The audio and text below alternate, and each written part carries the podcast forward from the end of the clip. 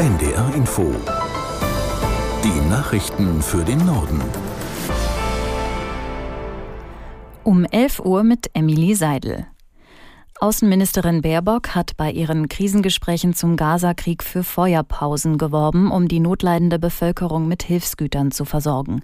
In ihren Gesprächen mit Vertretern Katars und Saudi-Arabiens sei man sich in diesem Punkt einig gewesen, hieß es aus der Delegation der Außenministerin in Riyadh. Einen Waffenstillstand jedoch, den arabische Länder ebenso fordern wie Frankreichs Präsident Macron, lehnte Baerbock weiter ab. Anne Almeling über die Begründung der Außenministerin. Baerbock, so wird sie zumindest wahrgenommen, stellt sich ja eindeutig auf die Seite Israels in dieser Frage und betont immer wieder das Selbstverteidigungsrecht Israel. Sie will nicht die Hamas stärken und befürchtet eben, wenn es einen Waffenstillstand gibt, dann spielt es der Hamas in die Hände. Damit ähm, unterscheidet sie sich eben deutlich von dem, was Präsident Macron gesagt hat, aber eben auch dem, was viele arabische Länder hier fordern in der Region da sieht man eben deutlich, dass ähm, auch der Westen nicht mit einer Stimme spricht. Nach der Geiselnahme vom vergangenen Wochenende in Hamburg hat Bundesverkehrsminister Wissing Flughafenbetreiber aufgefordert, ihre Sicherheitskonzepte zu überprüfen.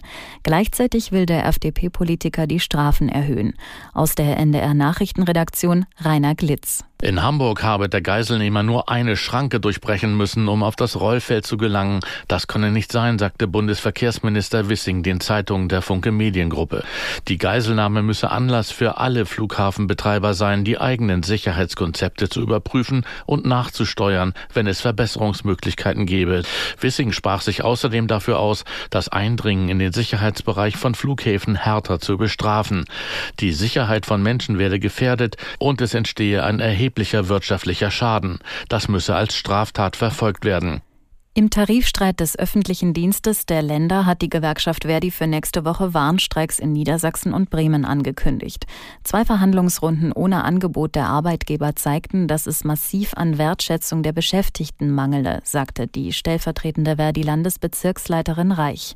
Start der Warnstreiks ist nach ihren Angaben am Montag in Braunschweig und Oldenburg.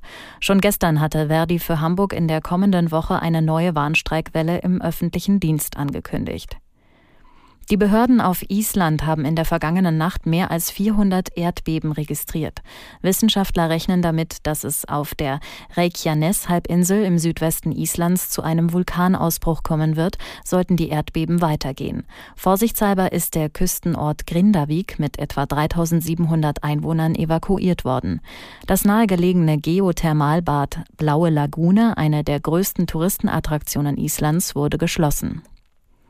Bei Krawallen am Rande der Fußball-Zweitligapartie zwischen St. Pauli und Hannover sind nach Polizeiangaben mindestens 32 Menschen verletzt worden, darunter 17 Polizisten. Die Beamten waren während der Partie in den Hannover-Block gegangen, weil dort ihren Angaben ein Fan erheblich attackiert worden war. Es kam zu heftigen Auseinandersetzungen zwischen Fans und Einsatzkräften. Die Fanhilfe St. Pauli kritisierte den Polizeieinsatz als unverhältnismäßig. Auch nach dem Spiel gab es Krawalle. Die Polizei teilte mit, dass St. Pauli-Anhänger Einsatzkräfte mit Flaschen, Steinen und Pyrotechnik angegriffen hätten. Das waren die Nachrichten.